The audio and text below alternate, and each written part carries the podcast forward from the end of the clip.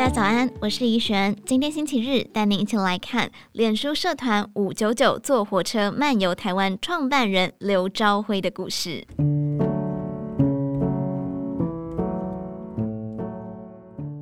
近七十岁的刘朝辉退休后创办五九九坐火车漫游台湾，手上还经营有一万多个会员的大台北好康活动报报和显头情史内湖发展史两个社团。对许多人而言，五十五岁仍在壮年期，刘朝辉却提早十年退休，而原因要回溯到一场欧洲旅行。一九八九年，刘朝辉第一次到欧洲旅游，一口气就安排了二十一天的丰富行程。有一次到世界遗产庞贝古城，看到有对台湾老夫妻，竟然因为走不动就临门不入。他心想：难道我到六七十岁有钱又有闲的时候要像他们这样吗？那也太可惜了吧！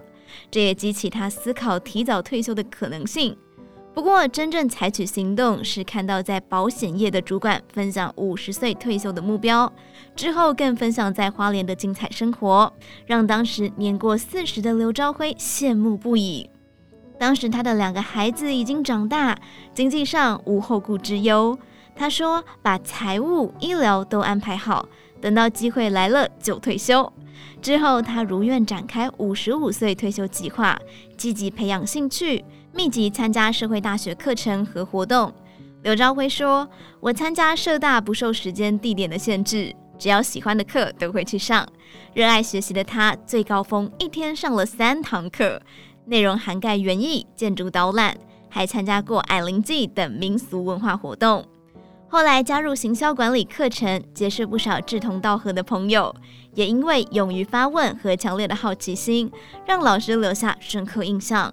有次对方因为课程太多无法负荷，就请他帮忙带导览，也因此有机会从学生变成老师。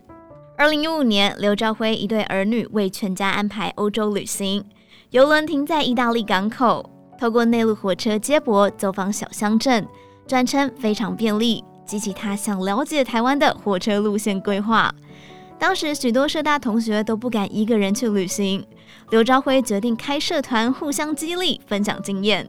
后来将这个概念扩大到一般的火车漫游，而且锁定五十岁后的族群，无非是希望与他年纪相仿的人能够勇敢地走出舒适圈，靠自己的力量安排旅行和规划行程。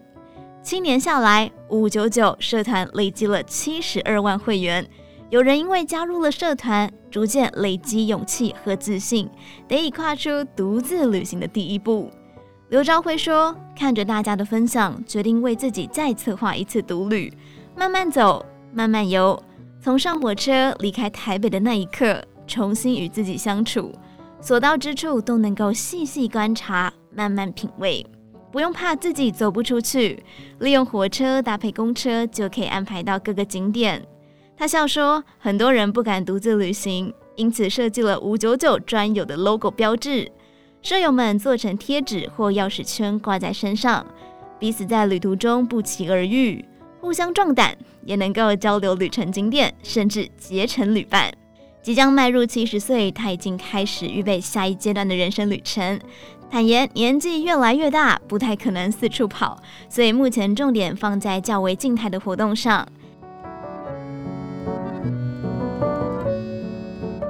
以上内容出自于《金周刊》网站，详细内容欢迎参考资讯栏下方的文章连结。最后，祝您有个美好的一天，我们明天再见。